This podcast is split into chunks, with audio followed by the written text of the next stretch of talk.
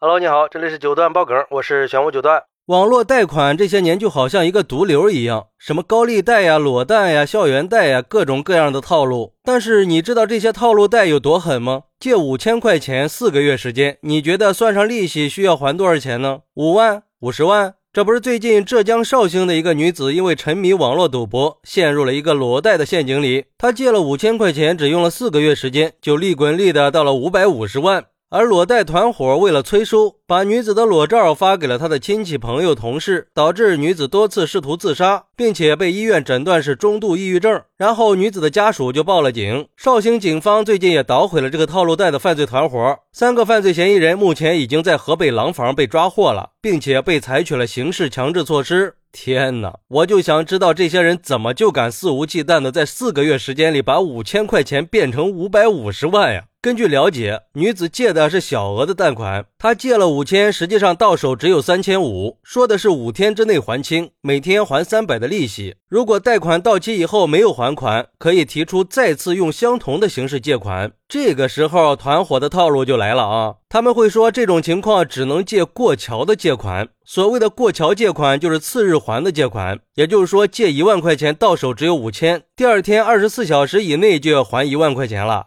也就是说，如果一直还不上，每天的钱数都会翻倍，然后就这样慢慢的陷进犯罪团伙的套路里了。接下来的几个月时间，女子就用过桥借的方式以贷养贷，漏洞也越来越大，累计借条达到了五百五十多万，实际到手只有两百多万，而且这两百多万啊，都是为了去还一开始借的那五千块钱，这年化率已经超过了百分之两千了呀，太恐怖了。而对于这个事儿，有网友就说了：“我的天哪，这账是怎么算的呀？哪怕是没有上过学的人，这账也不能这么算吧？为什么就会出现这么高的利息呢？而且在当下这个扫黑除恶的阶段，为什么这个犯罪团伙能这么猖狂呢？这背后绝对不止这个女子一个人受害呀！这光天化日、朗朗乾坤的，到底还有多少受害者呀？关键是我还一度的认为高利贷已经消失了呢，没想到被打脸了呀！”如果能有一个法律严惩的机制，能够真正的起到震慑作用，可能就不会发生这么荒唐的事儿了。还有网友说，这赌博和毒品两样东西是万万不能沾边的呀。如果真的是有钱烧得慌，可以偶尔娱乐一下，但是有的人没有钱，还偏偏要去赌博，还沉迷赌博，拿自己的裸照去借高利贷，这不活该吗？不但被诈骗，还被拍了裸照，搞得自己还抑郁，差点自杀了。如果不是警方及时解决了问题，可能他的名声就没了呀，估计人也就没了。所以最好那些不好的东西啊，还是不要碰，一旦沾上了就很难收手了。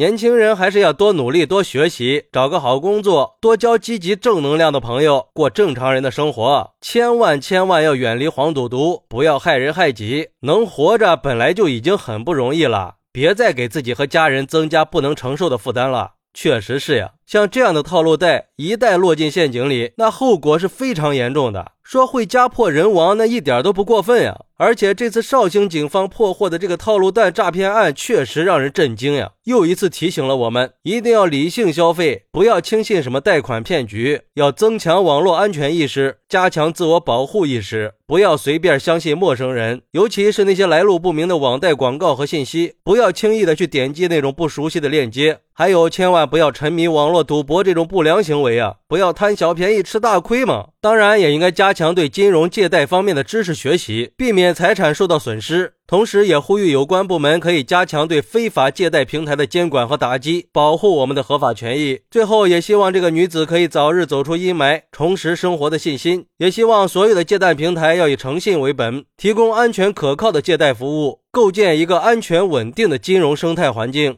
如果确实有需要贷款的人，还是应该选择正规的、资质齐全的、备案完整的。有相关资质和信誉高的借贷平台，并且提前了解平台的运营机制和服务流程，确保在整个借款过程中都是规范、透明、合法的，避免成为套路贷的下一个受害者嘛。好，那对于这个事儿，你有什么想说的呢？快来评论区分享一下吧，我在评论区等你。喜欢我的朋友可以点个关注，加个订阅，送个月票。咱们下期再见。